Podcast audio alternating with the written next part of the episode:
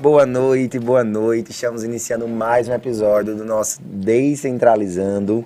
Para vocês que estão nos assistindo, sejam muito bem-vindos. E para quem ainda não nos conhece, é a primeira vez que está nos assistindo ao vivo ou ouvindo aí no nosso YouTube, no nosso é, canal do Spotify, seja muito bem-vindo. Eu me chamo Max Miller, psicólogo clínico lá do Centro Cognitivo e um dos idealizadores, né? Hoje teríamos um convidado super especial, mas antes de vocês se apresentarem, eu já vou dando a deixa. É, é. Infelizmente, o nosso convidado, o doutor Gustavo, teve um imprevisto, né? Gustavo, que é psiquiatra, e não pôde vir, mas já se prontificou, viu, produção, de estar conosco. Mas vamos dar conta, né, e falar um pouquinho sobre a ansiedade. Quem é você? que hoje está de penteado. Esse penteado já fez sucesso. Eu me chamo Fran Lima, psicóloga clínica, né, lá do Centro Cognitivo.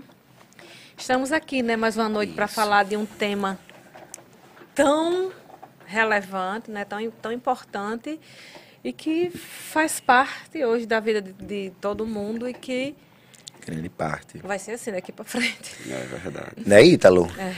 Quem é você? eu me chamo Ítalo Noia, eu sou psicólogo clínico, também atendo no Centro Cognitivo. Minha voz está um pouco diferente hoje, tá? Acho que eu tô com a síndrome que todo mundo tá, tá tendo ultimamente, né? E eu acredito que esse tema é um tema assim relevante. Eu acho que as pessoas que praticamente é, sofrem com ansiedade, elas precisam assistir esse, esse episódio, Sim. precisam ficar conosco até o final é, desse episódio. E quantas pessoas não Sim. sofrem ou precisam ouvir um pouco sobre, sobre é. essa temática, né? E assim, eu tava, antes de, de nós iniciarmos, já vou provocar, né? Acho que, acho que estamos super em casa hoje, né? Nosso Demais. convidado não veio, então no, quem está nos assistindo, nós vamos brincar bastante. E aí eu fui dar uma lida no, na. ver como é que estava a estatística Brasil, né, da OMS, em 2019, 18% da população brasileira com diagnóstico de ansiedade, né? Psicopatologicamente falando, se, se não TAG, transtorno de ansiedade generalizado, outros tipos de ansiedade. De ansiedade. E aí a OMS já para produzir um novo dossiê de doença de saúde mental, né, de adoecimento mental, e a ideia é que esse número cresça após pandemia, chegue até 25%. E nós estamos em número um no mundo, com o maior índice da população com diagnóstico. Isso, interessante de, de, dessa sua fala, que é, hoje em dia a gente está quebrando, tipo, acho que um, um tabu, né, a gente está meio que enfrent, não enfrentando, mas estamos sendo privilegiados por, por estarmos falando sobre saúde mental. Né, que antes era algo de preconceito, era um tabu, era algo realmente difícil para as pessoas poderem comentar ou falar algo sobre saúde mental. E aí a pandemia facilitou muito esse processo, com esse, essa etapa de adoecimento da maioria das pessoas, principalmente em situações de ansiedade, depressão, enfim, Sim. pelo isolamento e o quanto que esses números expressivos fizeram com que a saúde mental pudesse entrar na casa das pessoas Sim. ou pudesse hoje ser uma referência também em saúde, além da saúde física, mas também, sobretudo, da saúde psicológica, né?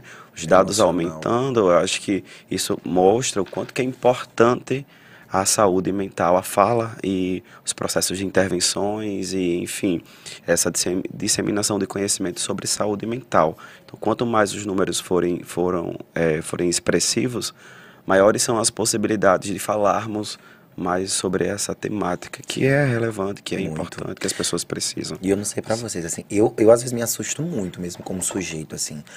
A que níveis de ansiedade nós estamos, assim, é assustador. Eu costumo brincar, dizer que o conhecimento ele liberta, mas ao mesmo tempo ele aprisiona, né? Quando eu comecei a fazer psicologia, eu imaginava aquela velha ditada que os nossos professores lá no início traziam, né? Façam terapia, porque vocês estão aqui não para se tratarem, vocês vão descobrir um monte de coisa. E parece que depois que a gente, pelo menos eu, a, a, a absorvi, entendi, compreendi, abri as janelas do conhecimento, eu percebi o, o nível de adoecimento da humanidade. E ansiedade, assim, não só ansiedade mesmo, generalizada, mas nas suas mais variadas formas, e me assusta. Eu confesso ficar muito assustado muitas vezes como pessoa. E para mim, né, como pessoa, mas também como profissional, é difícil lidar com um processo ansioso. Eu imagino que nunca teve a oportunidade do conhecimento, de uma informação, por menor que seja. Isso. Por exemplo, de saber que uma dificuldade na respiração, um aceleramento dos batimentos cardíacos pode ser um sintoma físico, né, de ansiedade. Isso. É verdade. e é, é, eu entendo assim que hoje nós estamos é, de uma forma mais expressiva, né, falando de saúde mental, mas ainda vejo é, muita dificuldade, muita. né? Muita dificuldade, até de um, de um processo de, de, compreensão de Sim. como acontece Sim. isso, né? Dentro de casa, né? As pessoas às vezes você tem uma pessoa que tem um transtorno de ansiedade, mas não é compreendido. Isso. Né, da forma que é. Ainda existe muito isso ah, de ser frescura. Ah, isso não acontece dessa forma. Ainda é muito assim. Sim. É um, é um, um uma psicopatologia que não é compreendida como deveria Sim. ser, porque ela é muito devastadora interiormente para a pessoa que, que tem, né? Ela é muito agoniante. Muito. E quando você tem alguém por perto que, que conhece, que sabe, fica mais fácil para você viver esse processo, né? Mas quando você está num ambiente que as pessoas não conhecem, não valorizam Sim. e dizem que é frescura, é, é bem mais difícil. E você, né? você vai falando, Fran, assim, então na sua fala você traz, é, ao mesmo tempo que as pessoas passar, que nós passamos a falar mais sobre saúde mental, mas às vezes eu percebo por uma outra, outra ótica, assim, mesmo me permito usar esse termo, a marginalização desses processos, como o Fran bem colocou, assim as pessoas ainda precisam ser psicoeducadas acerca do que é a ansiedade enquanto transtorno, né? Não enquanto condição, digamos, de ansiedade boa, mas o como ela é devastadora. E assim, tirar o termo de forma pejorativa do cotidiano e colocar na sua devida importância. Porque as pessoas é. ainda brincam muito com ansiedade. A ansiedade é um processo muito sério, né? Muito sério. É algo muito grave, que só sabe quem vive. É. Dentro do consultório, né, nós sabemos bem quanto que é, o processo de, de, construção sobre o que é ansiedade, Sim. ele é, é, é, bem singular, né? Assim, a forma de como cada um se relaciona e a forma Sim. como cada um conhece a ansiedade. ansiedade é. E vocês falando sobre é, essa dificuldade das pessoas têm de entender ou até mesmo passar por esses sintomas Sim. e identificar que isso seja uma ansiedade, geralmente é tudo menos a ansiedade, uhum. até que a pessoa passe por um processo, um processo. de psicoeducação onde nesse processo de, psico, de psicoeducação a pessoa compreenda sintomas, sinais e é, possibilidades de desencadear a, a, própria ansiedade. Então, conhecer a ansiedade, ter esse contato com a ansiedade, Sim. ainda é muito sutil, muito delicado, porém possível, né? E aí eu lembro que os meus primeiros contatos com a ansiedade, já entrando na parte de histórias, Sim. né? É, eu lembro que nos meus primeiros contatos com ansiedade, o meu corpo ele já falava, a minha mente, o meu psicológico, ele já dizia sobre essa Sim. ansiedade, só que eu não sabia identificar. Eu, de maneira leigo, é, entendendo e compreendendo que é a minha rotina frenética de trabalho, de uhum. vida, tal, enfim, era aquilo que estava acontecendo de verdade e que a maneira de como estava acontecendo, como por exemplo, às vezes eu perdi o sono, eu tinha taquicardia, a pálpebra, a pálpebra dos meus olhos tremiam bastante, muitas dores de cabeça, fadiga, enfim, entre outros que se configuravam, mas eu não percebia. Até que foram chegando a casos e situações mais graves e mais elevadas, e dessas situações me, me obrigaram praticamente esses sintomas e esses sinais que o meu corpo dava, me obrigaram a parar. E nesse momento que eu me senti nessa, nessa necessidade de parar por obrigação e não pelo meu querer, foi quando eu enxerguei uma realidade de dor que aí foi de fato a ansiedade. E aí eu lembro que no meu processo terapêutico, né, até chegar ao meu processo terapêutico, até aceitar que eu tive ou que eu tenho um processo ansiogênico, eu é, ficava tentando driblar essa situação. É tudo menos a ansiedade. Isso aqui está acontecendo por causa disso e não por causa de fato uhum. da ansiedade. E aí, é, uma das falas da minha psicóloga, ela sempre dizia é, calma, pare de controlar. Sim. Né? E esse meu processo, essa quebra desse paradigma, onde eu entendia que eu controlava tudo, todos e até a mim, os meus pensamentos, entender que eu não controlo nada disso, que eu posso ter um sutil controle, mas não um controle absoluto como verdade absoluta dos meus pensamentos, das, das inúmeras outras coisas, para mim foi super frustrante. E aí foi a minha queda. Foi quando pux, pu, me puxaram do tapete, assim, e aí eu caí, eu entendi a ansiedade agora é isso mesmo. E recomeçar entendendo esse processo é doloroso. Muito difícil, né? Muito difícil. É, eu estava lendo esses dias estudando e, e estudando sobre né, o transtorno da ansiedade, que, né, que são de várias formas. E assim, quando a pessoa, é, quando ela é diagnosticada, uma das coisas que é, é preciso a pessoa compreender é aprender a conviver com a ansiedade, né? Porque uma vez você é diagnosticada, porque assim, ela não surge do nada, né? Ela Isso, sempre tem um contexto, enfim, né? Sempre está relacionado a algum transtorno. Isso. O, o transtorno da ansiedade ele está sempre relacionado a algum, algum outro, a algum, algum outro transtorno. Isso, né? isso. E nunca vem sozinho. Né? Nunca né? vem sozinho, né? E o que o, acho que o que falta, né, para quem tem esse amadurecimento de saber como lidar com ela. Conviver. Né? Estar psicoeducado dos seus gatilhos, né? estar psicoeducado de até onde você pode ir e o que fazer quando você souber que, que vai acontecer aquele processo ansioso, porque quando você tem, eu falo por mim também, é, quando você é diagnosticada com a, com a realidade assim, que você começa a estudar e está psicoeducado, eu digo muito que é libertador você conhecer sobre o que você tem, porque você sabe como conduzir. Né? Você sabe a, é, o que você vai enfrentar, você já sabe como fazer. É um processo de amadurecimento, muito. sabe? De, de, entender o que você tem que fazer naqueles momentos. Isso. Mas é necessário. Isso. Esse processo de aceitação, de saber que, que, tem, que tem um transtorno, de saber que é, não vai passar, que não vai ter cura. Isso. Isso. Você tem que aprender a manusear. Uhum.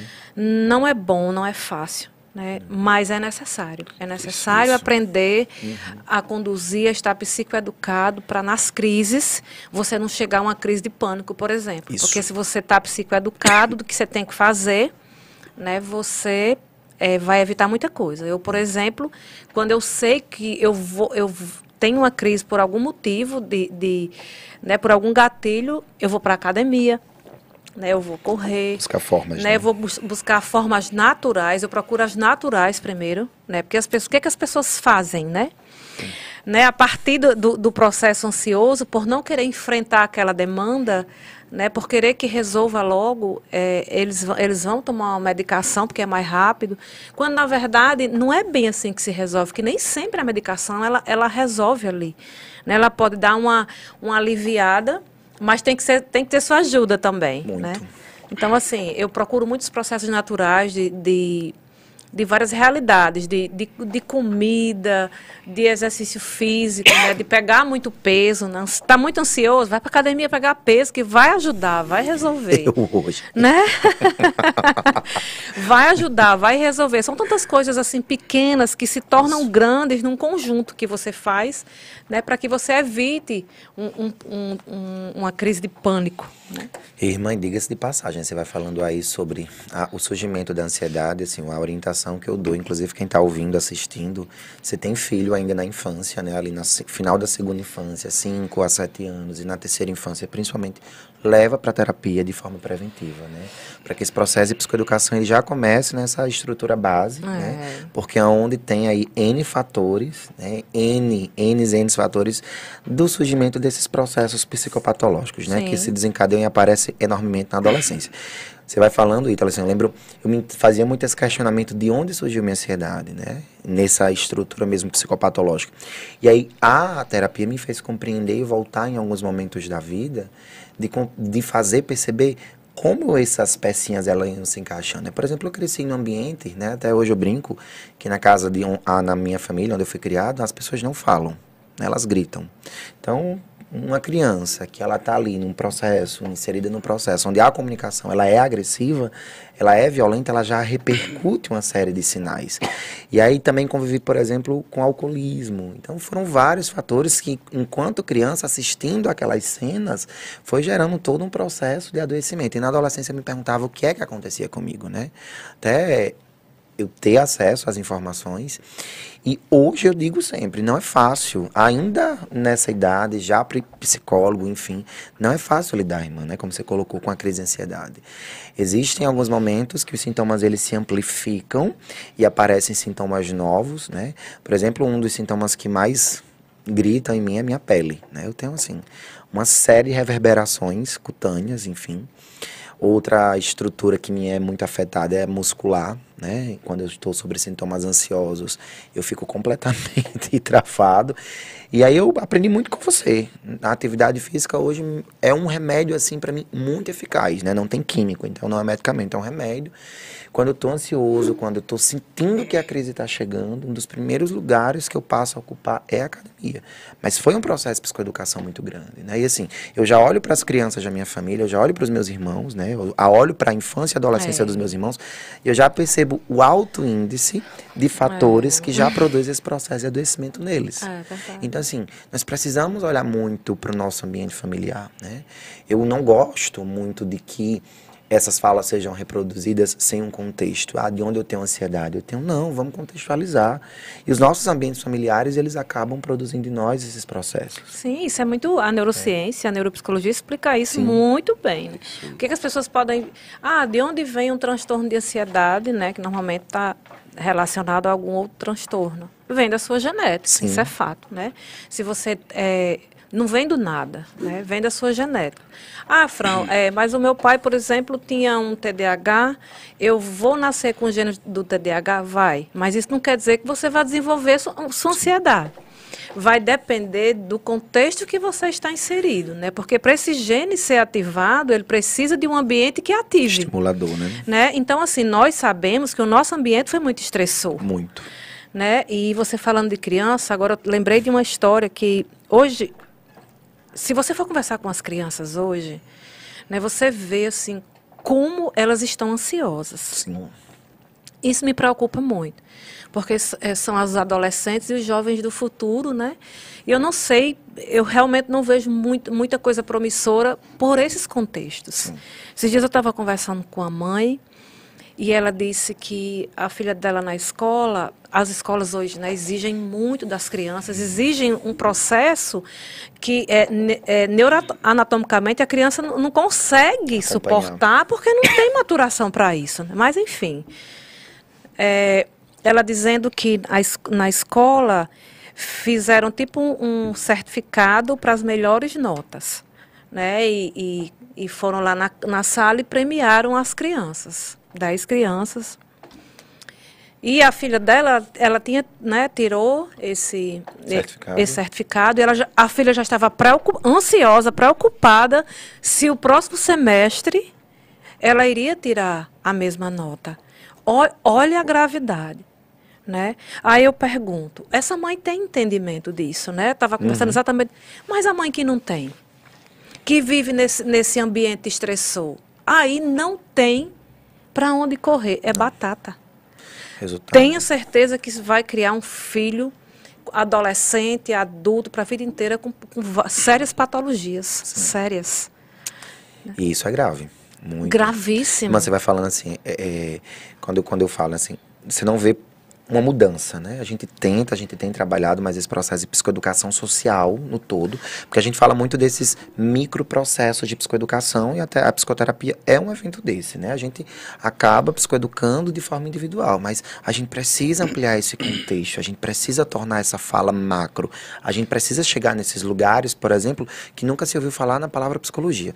Me fizeram uma pergunta esses dias, né, assim, ah, quem cuida da saúde mental? Quais são os profissionais responsáveis pela saúde mental? Todos os profissionais de saúde. Todo e qualquer sujeito é responsável pela saúde mental. É, é um conjunto. Então, essa falta da informação, por exemplo, e muitas vezes agarrida por esses pais que participam dessa potencialização do adoecimento, não entendem que estão lançando aí dinamites, bombas relógios que a qualquer momento vão explodir e que reverberam em vocês.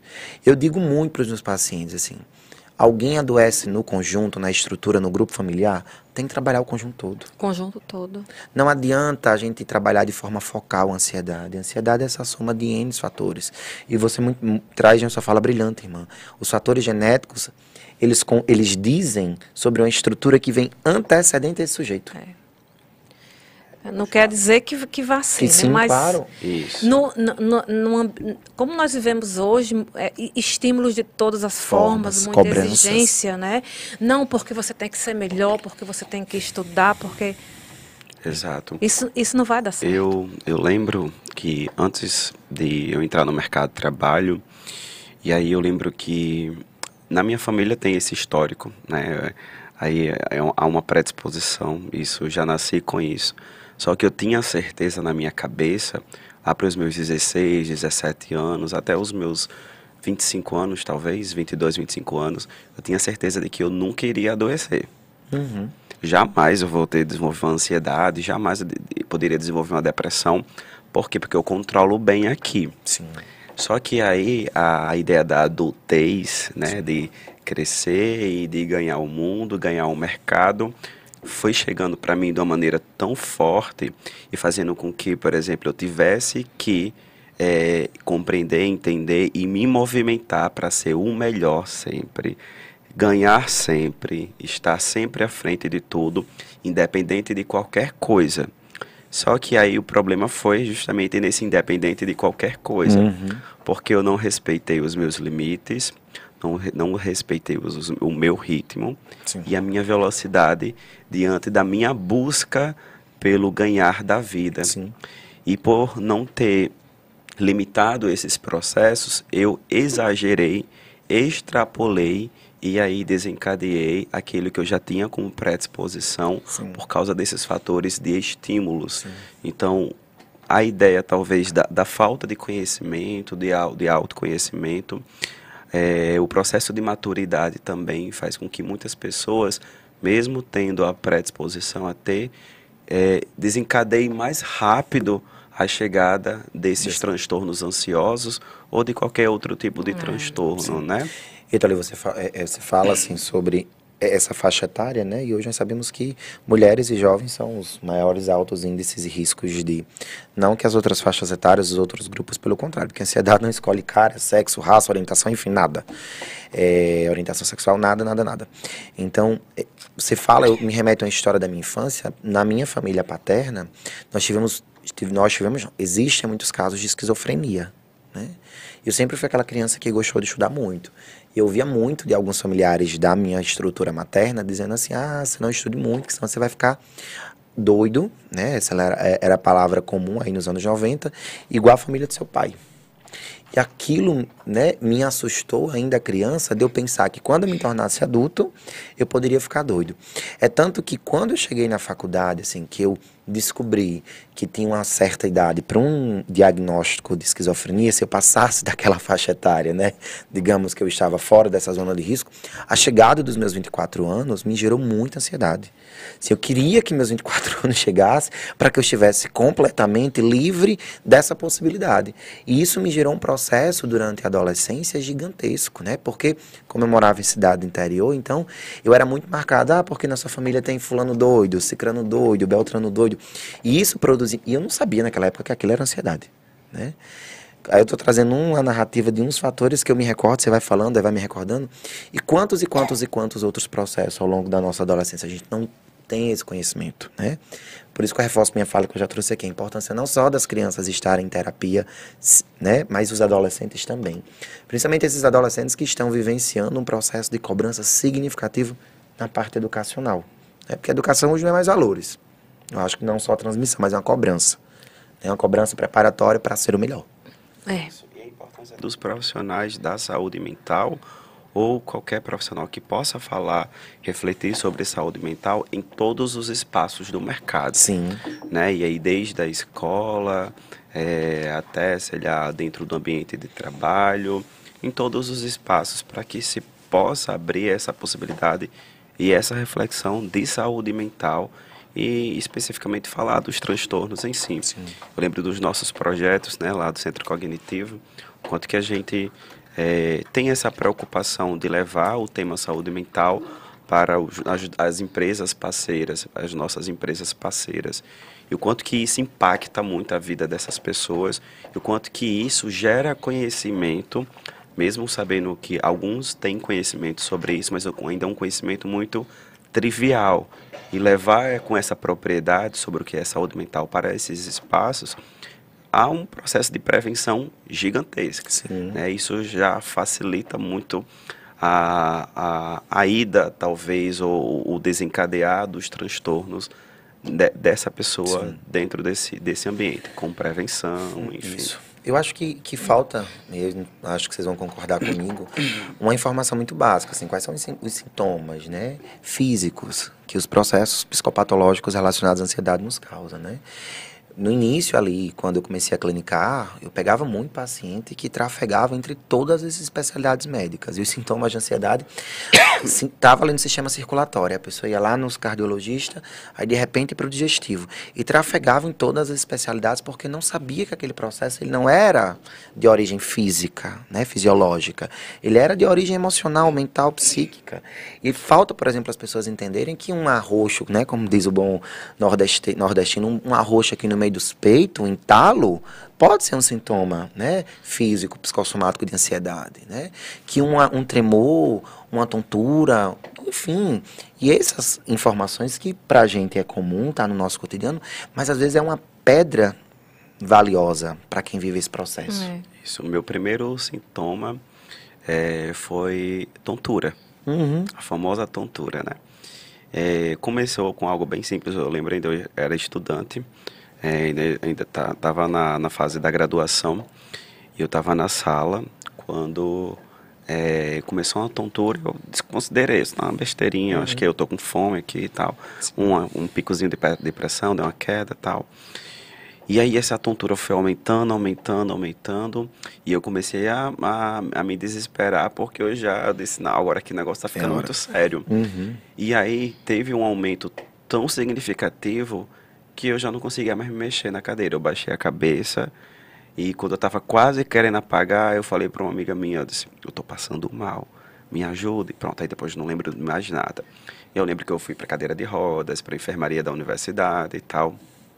Aferir a minha pressão, minha pressão estava elevadíssima. E a única coisa que eu estava sentindo era justamente essa tontura, tontura, né? Então fiquei em observação e de lá fui para enfim, para um pronto-socorro, e chegou lá, fez toda uma investigação, e é isso, é coração, é pressão, que a pressão subiu, então é coração, tal, enfim, resumindo tudo, não tinha nada, tudo ok. Então, aí eu lembro Sim, que a médica dizia, você está um pouco ansioso, meu filho, tome um ansiolíticozinho para você des relaxar, descansar, pronto. E aquilo ficou na minha cabeça. E eu esqueci, né? Uhum. Deixei para lá, tal, enfim. Sim. Não, então de boas. Aí passaram-se dias, aí depois novamente outra tontura. E aí essa tontura eu tava, eu lembro que na época eu era professor, eu desmaiei. Desmaiei dentro da sala. E desmaio pode ser sintoma ansioso? Pronto, e eu falando, falando, dando aula, de repente a tontura, a vertigem, eu não conseguia me segurar, pum, apaguei. Sim. Novamente, me acordei no pronto-socorro dessa mesma forma. Então, isso foi uma sequência de desmaios até eu ter que ir é, no otorrino, porque poderia ser uma labirintita, e depois encaminhou para um cardiologista, que poderia ser coração. Eu passei por tantos especialistas, tantos assim, e no final. Terapia. Meu filho, eu acho que você está precisando fazer uma terapia. e eu disse, eu, é, então. Foi, ou seja, precisou acontecer de uma maneira bem variada. Claro que não, não, foi, não foram só as tonturas, tiveram outros sintomas também, mas as tonturas é o que sempre ficou muito evidente em mim. Até hoje é assim, quando eu estou ansioso, eu já sei que a tontura está chegando, eu me seguro aqui na cadeira, então, respira fundo, porque eu já sei que é ela que está... É um processo. É, querendo ali. E, e sabe o que é interessante? É que as pessoas, pelo fato, né, imagino que também aconteça com vocês, de ser psicólogo, né, profissional aí que cuida desses adoecimentos, as pessoas querem muito receita do bolo, assim, o que é que eu faço? Né? Claro que existem algumas técnicas, acho que é até importante a gente falar sobre, que nos auxiliam ali no momento da crise ou da vivência do sintoma, mas não adianta você tomar esse remédio paliativo que não vai ter continuidade, né? Por exemplo, acho que a, a respiração né, que é um dos sistemas mais afetados, o DUS, né, o cardiorrespiratório, respirar é algo necessário, básico, fundamental. Primeiro que nós não sabemos respirar, né, que nós respiramos Respirei pelos pulmões, agora, Max. Né? Precisamos aprender a respirar pelo diafragma, né? Então a respiração é algo muito básico, né? E aí o fato de você condicionar o seu corpo no processo do autoconhecimento, e eu falo não só psicológico, mas entender sobre esses processos também físicos e o quanto eles são importantes e é, tudo está interligado, provoca uma diferença, né? Eu lembro que uma vez me perguntaram se chupar gelo resolvi o problema. Eu falei assim, olha, se você chupar muito gelo, no máximo que vai lhe dar necessidade muita de ir ao banheiro, né? Porque as pessoas elas vão procurando assim essas coisas mais rápidas, é. essas coisas mais, eu faço o quê? É como o Flamin falou, aí vão para medicação. Né? A medicação hoje eu me preocupo muito com o uso exacerbado do Rivotril. Sim, está crescendo O Brasil é o país que mais usa Rivotril. Não tenho dúvida disso, irmão. É? Essa questão assim do gelo, né? Dia desse até gravei um stories, porque as pessoas dizem essas técnicas, né? Uhum. Assim, em rede social. Ah, você segura o gelo, mas as pessoas precisam entender que não é o gelo, né? É porque você vai segurar o gelo e o seu pensamento. Porque o que, que faz você ter uma crise de ansiedade? É a forma que você pensa. Né? Isso. Né? É o estímulo que vem, a forma que você pensa, ativa ali sua amígdala, você. É sistema de luta e fuga. Isso mesmo. Né? É, acende logo. Então, sim, é o gelo. Por quê? Porque você vai direcionar seu pensamento para a mão que está ardendo. Uhum. Então, vai tirar o pensamento do Transfere que. Isso. Né? Isso. Você vai trazer o pensamento para outra realidade e vai meio que trazendo para uma funcionalidade.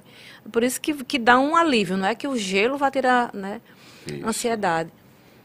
É, eu estava eu penso muito assim em relação a essa a questão dos transtornos, né, de uma forma geral, porque todos todos a ansiedade está envolvido, todos os tá transtornos, tá todos, né, né, estão presentes em todos. E e assim, né, eu penso muito hoje, como eu queria pensar do jeito que eu penso hoje, há muito tempo atrás eu teria sofrido menos, né? Como é que você pensa hoje, Fran, em buscar o, o, o, o menos possível? Sim né? Porque é, a gente vive num mundo assim que, que nada é o suficiente. Por isso que a gente fica nessa busca frenética, né? Para ter o que na verdade muitas vezes você não vai nem usar. Isso. E essa busca frenética é um, é um modelador para a ansiedade, né? Se você tem aí um genes de, de algum, né? Porque na verdade é dificilmente é, é, o que os professores dizem muito assim, todo mundo tem um transtorno. Dificilmente alguém vai nascer sem, Sim, né? Sintoma tá. A questão é desenvolver ou não. Né? E, e, e se. Porque gente, o, o, homem levou o mundo para um outro lado, né? O lado da ganância, o lado. E isso é verdade. Né? Porque o nosso cérebro ele não mudou, ele é o mesmo. Não mudou e nem vai mudar. Né? Então, assim, do jeito que nós vivemos hoje, é, não, ele não vai suportar, não vai, não adianta, isso é, isso é fato. Ele não vai suportar tudo isso que a gente vive, né? Então, assim, hoje, quanto menos eu tiver ou fizer, para mim é melhor. Né? Porque eu vou eu, eu vou estar tá mais... Nós somos criados para quê? Comer, dormir, sistema de luta e fuga e sexo. Pronto, necessidades básicas. Para isso. O nosso cérebro, ele é formado para isso. Né? E, e, e, e, hoje, do jeito que a gente vive, com essa loucura, é, é quase inerente. Não tem como você desenvolver algum tipo de transtorno, porque o ambiente lhe modula né, de tudo que a gente vive hoje. Então, assim, é, aos pais, por exemplo, é, eu queria muito ter um, poder fazer uma patentear uma cartilha, porque existem coisas básicas, sabe, que dá para fazer. Não é porque criar filho não tem receita, realmente não tem, mas existem coisas básicas. Não exija do seu filho o que o cérebro dele não está preparado para dar. Né, porque ele tem uma idade ali no processo de maturação, mas o que exige dele, o que coloca para fazer, e é não sei o quê, é, é, é lá na frente. E a, a criança extremamente cansada. Estímulo é ótimo, perfeito, estão realmente na, na, na idade de aprender, mas dentro de um limite que o cérebro impede, né? Porque nós somos limitados, né? E hoje não, né? É, o, lógico que tem que trabalhar, os pais têm que sair, mas muitas vezes até pode deixar em casa, né? Até pode estar ali deixando brincar para fazer. Criança é para brincar mais do que responsabilidade, né? Mas ao contrário, hoje a criança tem mais responsabilidade do que brinca. O tempo de brincar é um pouquinho ali antes de dormir 20. e olhe lá. Né? Então, assim, é, não tem como não tem como não adoecer, não ser um o, o que a gente tem na clínica hoje de adolescentes, né? É, Crianças. É, mu é muito alto, é muito alto. Eu, eu, tô, eu tenho certeza que quem está vendo em casa está tá dizendo assim, é verdade, porque é. A gente, a gente tem essa estatística na, na vida na real. Vida real né? Que a gente recebe em consultório, que a gente recebe de Instagram, o que a gente recebe de WhatsApp. Minha filha está fazendo isso, eu não sei o que fazer com meu filho. E se, e se a gente não acordar para ser menos e estar tá atrás do suficiente para sobreviver? Irmã, eu, você tenho, falou. Você, não sei onde vamos parar. Você falou uma coisa muito importante, né? Lá no início, é, sobre esse relacionamento com a ansiedade, né? Eu costumo, tem até um livro, né, no relacionamento abusivo com ansiedade. E é isso, eu acho, eu, eu costumo configurar depois de uma, um diagnóstico, né, de qualquer transtorno que seja ele ansioso, você aprender mesmo a se relacionar com a ansiedade. Porque é algo que vai estar na sua vida como condição até onde você estiver vivo. Né? E essa necessidade do imediatismo, né, de nós nos livrarmos desse processo de sofrimento, é algo que nós precisamos compreender e entender sobre isso aqui dentro, internamente falando, quando você traz a questão do pensamento, né? A, a, a, ansiedade como produto dessa necessidade de estar em qualquer tempo, menos no aqui agora, isso é muito real, né? Eu digo porque eu vivo essa experiência, né? É um pensamento lá na frente, né? Por vezes é cansativo, é cansativo. Tá sempre no futuro. É. Sabe quando você fala do sistema luta e fuga, a ansiedade ela é algo básico do ser humano como uma forma de proteção. Né? A gente tem a ansiedade como uma estrutura básica nesse processo da luta e fuga para a gente se manter vivo, é sobrevivência. É sobrevivência. Só que a forma como nós, seres humanos, temos nos produzido e temos consumido e reproduzido é algo que não tem como manter nossa saúde mental. Tem, é cansativo, eu não sei vocês, mas Muito na minha cansativo. experiência pessoal, assim, às vezes é exaustivo tentar trazer a minha mente para o aqui e agora. É. Porque eu estou pensando, catastrofizando, e não tem nada pior Nada pior do que você olhar tudo que tem à sua volta e dizer assim: eu não tenho nada, não consegui nada, eu preciso correr mais. E assim, é. enquanto mais você corre, mais cansado você fica. E essa sensação de esgotamento, de exaustão. Tem momentos, eu falo por mim, que minha cabeça ela tá tão cansada de pensar tanto que a única coisa que eu quero é desligar. Por isso que tem muitos suicídios que são cometidos mesmo pela exaustão do pensamento, né? não do pensamento, mas do tanto que se pensa. Essa síndrome do pensamento acelerado, essa coisa do pensamento que fica ali, na hora de dormir, por exemplo, quando você tem um dia desgastante e você não tem essa psicoeducação de entender que existem dias assim, e que a vida vai continuar e que você precisa passar por esse enfrentamento porque amanhã é um novo dia e você acaba mergulhando nesse processo. São noites, são dias de muito sofrimento. E parece que, né, você falando, quando o mundo silencia, que você se conecta com o seu mundo interior, né, é a hora que você vê, ouve esse barulho, é assustador. Né? É. E esse pensamento que fica, e que ele traz um, e traz um outro, e um outro, e um outro, e cansa. Cansa. Cansa porque você fica pensando em algo que é, são fantasias, né? Porque a ansiedade ela é algo fantasioso. Você uhum. fantasia e você acredita na, na, disfuncionalidade e logo você ativa seu gatilho, né? Sim. A amígdala que aí você vai ficar ansioso, vai ficar pensando e, e é muito cansativo muito. porque você fica com um pensamento no futuro de algo que você não sabe, aí por que que causa sofrimento? Porque você não sabe se vai Sim. acontecer, né? Que fantasia. É. E uma das coisas que eu também percebo muito é é você não querer, as pessoas não querem viver aquele, a, a, a emoção que está sentindo, Sim. né? E isso também traz um, um, um comportamento ansioso. Os as crianças não sabem nem denominar, porque não sabem mesmo, são crianças, isso é papel de pai, mãe ou do cuidador, né? Do que ela está sentindo, de provocar a criança para ensiná-la né? Quando ela estiver, quando estiver chorosa, né? Porque elas, elas sentem as emoções primitivas como nós Sim. sentimos, né? As secundárias vêm depois, mas as primitivas elas sentem. Mas isso não é trabalhado e fica disfuncional. Assim como nós ficamos disfuncionais com as nossas emoções Sim. que não foram, é, não foram nomeadas. Isso. Ah, você está com raiva. Ah, entendi, você está com raiva ali. Ah, então, se você está com raiva, sente ali, chore, é a sua raiva. Isso não foi ensinado e nem é ensinado. Uhum. Porque o mundo é tão rápido, exige tanto, que nem os adultos querem mais viver um processo de dor. Que é um processo de alegria é tudo tão agoniado, é tudo tão ansioso, Sim. que sentir emoção dói. Muito. Eu até conversava com o Ítalo, Fran, falando, me veio uma conversa nossa, Ítalo, em que eu dizia, né, a gente falava um para o outro, quando a crise de ansiedade ela tá para chegar, eu já penso no pós, assim, na ressaca, uhum. como o corpo fica, né? Como o meu sistema muscular ele é afetado diretamente. Então, assim, é uma exaustão, é como se eu tivesse corrido uma maratona de 50, 100 quilômetros. Dói cada parte do corpo. E assim, o cansaço mental, a fadiga mental, não é nem mais angústia, assim, parece que entrou assim o processo e saiu mim, desgastando você por inteiro. É muito, é muito pesado, né? É muito pesado. E um dia desse eu vinha com minha filha mais nova, ela no carro disse, mãe, eu estou sentindo uma coisa assim. Peraí, vamos nomear vamos pensar. O que, que você está sentindo? Não, não sei, não. Vamos dar nome. Sim.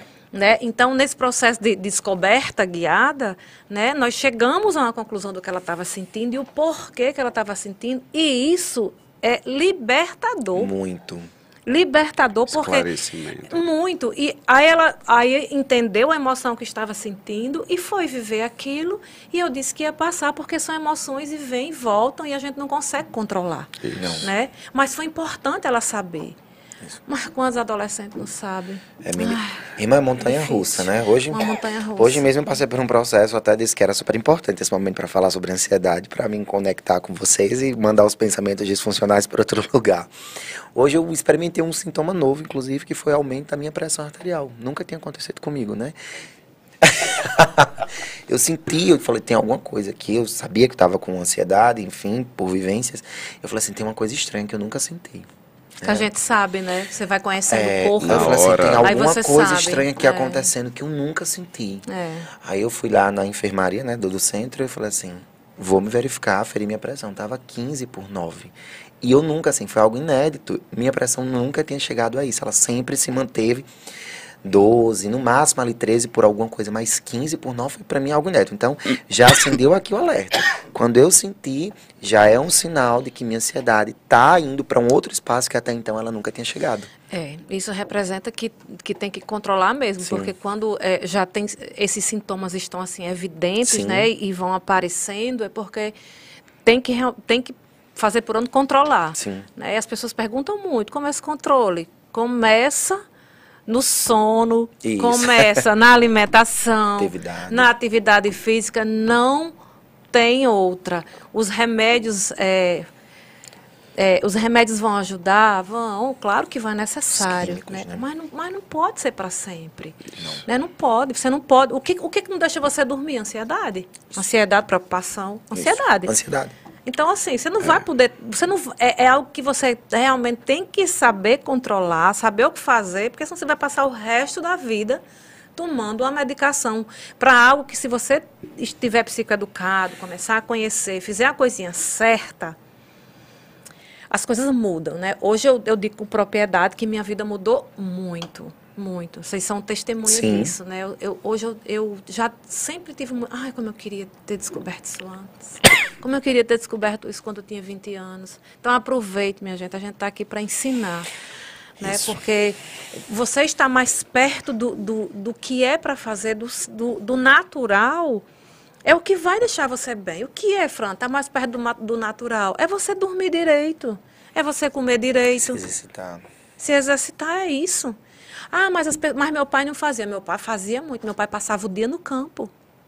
Como é que não fazia atividade física? Claro que fazia, o dia inteiro, mais do que eu, inclusive. Porque ele trabalhava de manhã, chegava no, no, no roçado de quatro horas, saía seis horas da noite. Era, só vinha em casa almoçar, tirava aquele cochilo de, de meia hora, que era restaurador, e voltava de novo. Sim. Chegava morto. Exausto. Como é que não fazia atividade? As pessoas do, do passado, eles eram, eram fortes, sim, por essas a alimentação era aquela que eles produziam. Eu comia, eu comia muita coisa que meu avô produzia, que meu pai produzia. Sim. Da terra, era eu quem fazia o, o moía o milho e fazia o misaroi que chamava. Eu Sim. passei por essa época. O feijão era de lá, tudo era diferente. A mandioca, né? né? E, ah, mas eu não fazia atividade física. Eu? Eu corria todos os quintais do, do povo.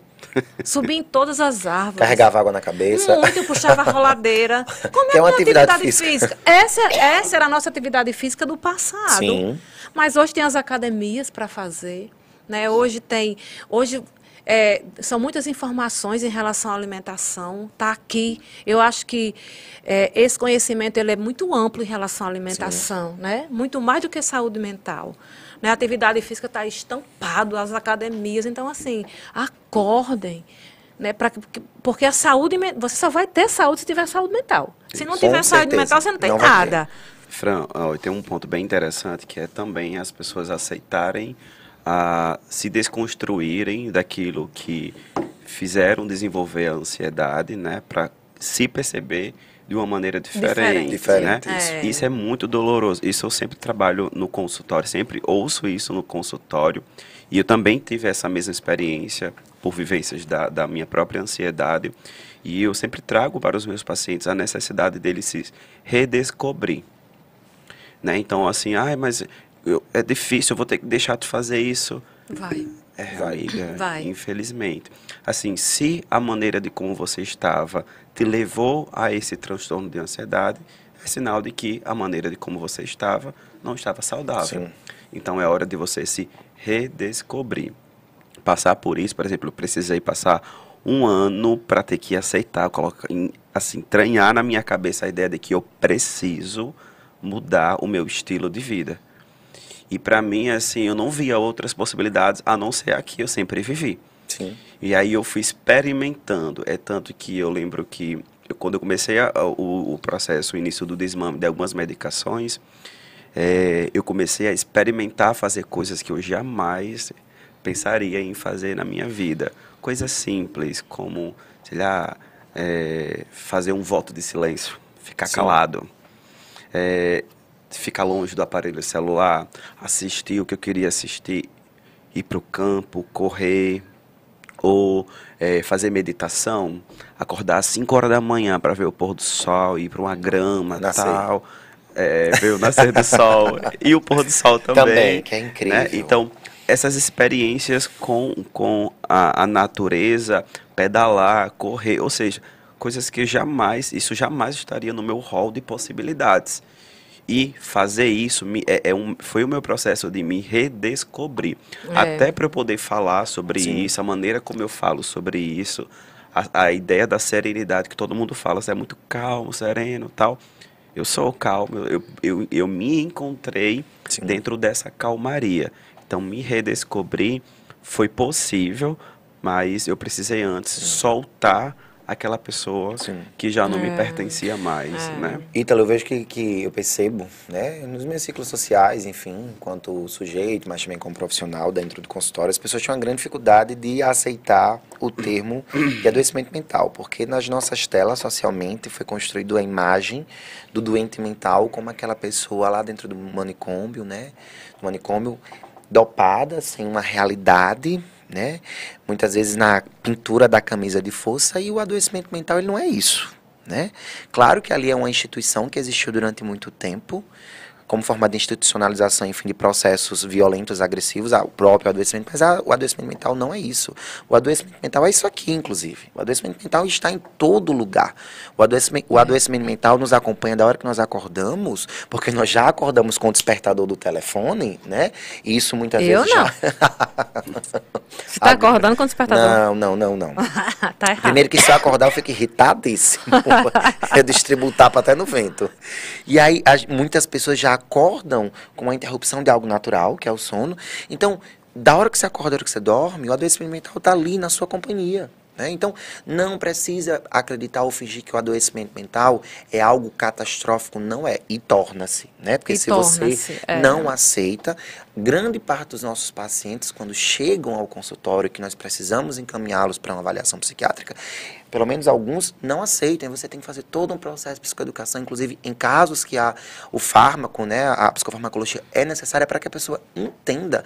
Mas ir a um psiquiatra fazer intervenção com a medicação em casos que são necessários é como se a gente estivesse atestando ali a maior fraqueza do ser humano. É. O psiquiatra, ele, a psiquiatria junto com a psicologia está aí para fazer esses processos de intervenção, de adequação. E essa palavra da dependência é algo, inclusive, que precisa ser desconstruída, quebrada. E as medicações elas estão para fazerem suporte. Elas não resolvem. Né? O processo de psicoterapia, de você entender, compreender, saber sobre seus espaços, como o Fran bem colocou, seus gatilhos, suas variações, né? enfim, sociais, emocionais, o que quer que seja, é necessário. Então nós É. precisamos fazer as pazes com a palavra adoecimento mental. Da mesma forma como nós precisamos ressignificar o que entendemos ou buscar conhecer mais sobre saúde mental. A saúde mental É. é, fundamental em nossas vidas, como o Flamengo falou. Ela é a base. É Se a a, gente pensa numa máquina, a gente vai pensar no motor e trazendo para o corpo, nosso cérebro. É. Ítalo falando que é, o processo de, de se reinventar é muito difícil. Realmente é. Por que, que é muito difícil? Porque não faz parte do nosso repertório cerebral um novo processo. Sim. Né? Então, assim, quando você diz a uma pessoa, ah, vai fazer atividade física, por que, que é difícil? Um- Hoje me perguntaram assim, Fran, por que, que é difícil 1%? Porque não faz parte do seu repertório. Seu cérebro não entendeu que aquilo é um comportamento que você tem diário. O que, que eu tenho que fazer, Fran? Ir. Todo Vai. dia. Viu, Ítalo? Ir todo dia. Repete, Para viu? atividade física. Né? O que, que eu tenho que fazer? Começar a comer diferente. É fazer para que seu cérebro entenda. é, é, porque quando a gente. É, os nossos comportamentos, a gente tem uma impressão que é assim, depende muito do nosso querer, né? A gente tem que. E, e coloca muita emoção nos nossos comportamentos. Quando, na verdade, a gente tem que ser racional, porque o cérebro é uma máquina, ele vai entender o que você fizer. Isso. Então, se, se você tem que entender, ah, isso não faz parte do meu repertório cerebral, tenho que construir. Então, eu vou todo dia. Eu vou amanhã, eu vou depois. E até o cérebro entender e fazer parte do repertório, né, através da circuitaria, da neuroplasticidade, até você não precisar faz, ter, fazer esforço cognitivo para fazer Uhum. isso. Porque quando você não, não precisa mais de, de esforço cognitivo, você simplesmente vai. É uma, é uma necessidade é, neurológica. É. E quando a gente tem influências diretas, né? Que dizem assim, vai, é quando a gente condiciona, cria esse hábito, esse novo comportamento, a gente fica irritado quando perde a hora da atividade física. Fica irritado, Eu, mas- pelo menos, fico pé da vida. Pronto. Por quê? Porque é a mesma coisa quando você está com fome. Você não fica irritado? É uma necessidade do seu cérebro. O seu cérebro já entendeu que aquilo ali é um repertório. E se você não fizer, você vai ficar irritado, seu, vai sentir falta. Ele vai entender que não houve uma recompensa, que Isso. você não fez. Então, você tem que fazer. E mais, se você faz um outro horário, não é a mesma coisa. Não. É a mesma coisa quando- se você for comer. Se eu não Almoçar 4 horas da tarde, não é a mesma Não é- coisa. é. Ele é, o cérebro vai entender uma outra realidade. O- até o alimento tem um gosto diferente, né? Totalmente. Você não vai comer direito ou vai comer demais, depende de cada um. Eu, por exemplo, nem como mais. Né? Eu tenho que real- comer de 11 até 11h40, o máximo. Né? 11h55 não. É- É 11, entre 11 e 11 e 40 Porque o meu cérebro já, já tem esse repertório. Isso. Se eu passo disso, aí eu vou ficando meio que agoniada, sabe? Aí já me causa ansiedade. Porque eu sei que isso vai, desencan- vai desencadear uma ansiedade Sim, em mim. Porque é gatilho. isso. Porque, eu não, porque não, é, não é só o cérebro, aí vai, vai mexer em temperatura, vai mexer em glicose, vai mexer em muita coisa. Né? A máquina que é para trabalhar, cada um na sua hora, vai trabalhar desigual. E, Fran, essa, É, é matemático, né? E essa sua fala ela é extremamente importante, assim. Cada sujeito é um mundo. E cada mundo precisa funcionar de acordo com a sua órbita, né? Se a gente faz uma comparação metafórica, nós temos a Via Láctea, né, com os planetas e cada planeta gira em torno de sua própria órbita, enfim, por mais que estão ali no coletivo. E esse processo de tentar se padronizar ao outro, isso também causa um processo de ansiedade. Aí a gente fala da comparação, né? Enfim, vem outros e outros fatores. É bacana você, por exemplo, abrir o Instagram de Fran e ver ela acordando três e pouca da manhã e tornar isso referência, né? Eu coloquei minha atividade física uma hora da tarde. E, mas não você tentar copiar um padrão de que não é do seu funcionamento orgânico, não é do seu funcionamento É, aí depende do, psíquico. do, É, do cronotipo, Você né? precisa se autoconhecer, você É. precisa entender como é que funciona seu Precisa. corpo, sua mente. Não é simplesmente pegar Fran, pegar Max, pegar Ítalo e tentar colocar-se num lugar do outro. Isso vai gerar um processo de ansiedade gigantesco. Eu já estou vendo, pronto, são cinco minutos, tá vendo? Como o tempo passa rápido. Muito. E Fran, como você fala assim, não tem outra receita. Na verdade, não existe receita, mas se a É. gente pode dar uma, atividade física, sono, alimentação e autoconhecimento que vem a partir do processo de psicoterapia. É. É fundamental. E nós precisamos fazer com que as pessoas entendam que psicoterapia, ela pode nos prevenir de uma série de vivências É um psicopatológicas. caminho, é um caminho, é um caminho que é, leva a um processo de liberdade. Muito, né? muito. Mesmo que, óbvio que traumas, né, alguma, é, coisa, eles não, não, não, não têm cura, né? Você consegue vive- conviver com eles porque eles não se desmancham, são é, gramas neuronais que estão ali. Sim. Mas você, mas você consegue vi- conviver de forma diferente. Harmônica. né? Harmônica. E se, e se isso está tudo trabalhando direitinho, coorde- coordenado, Uhum. aí Sinfonia.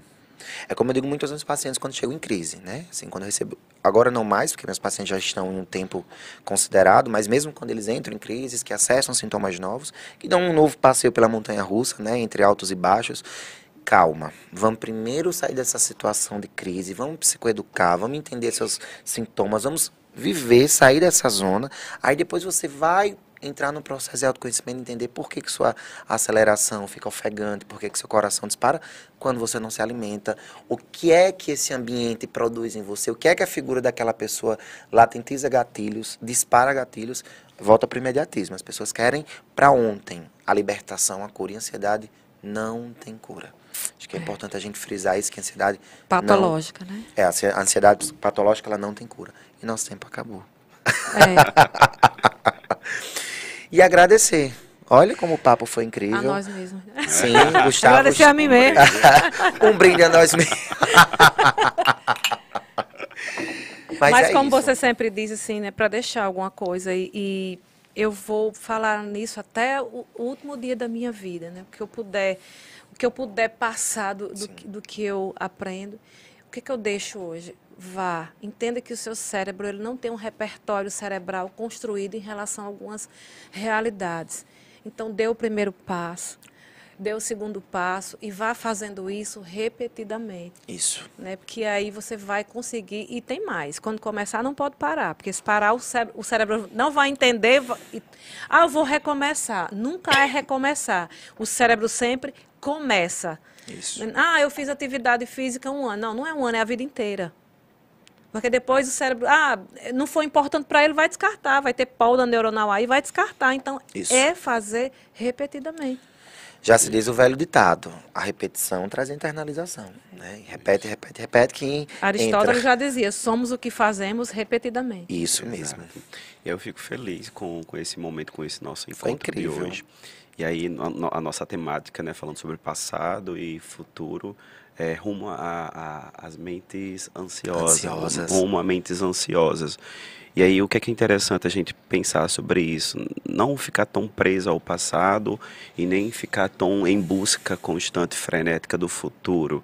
Precisamos viver o aqui, O aqui e agora. e o agora. Isso. O que está acontecendo aqui conosco Isso. e que sentido isso tem pra gente Uhum. nesse aqui Isso. e nesse agora. Eu acho que conseguir se prender a, e- a- é, nessa atenção plena para o nosso momento presente, isso é, evita essa proliferação e esse Esse né, viver aqui desencadear. agora daria uma- um- uns três podcasts. Ó, já vamos colocar aí produção, viveu aqui agora. É. Eu gosto muito da metáfora do carro, né? Assim, da viagem do carro. A vida fica na viagem do carro, né?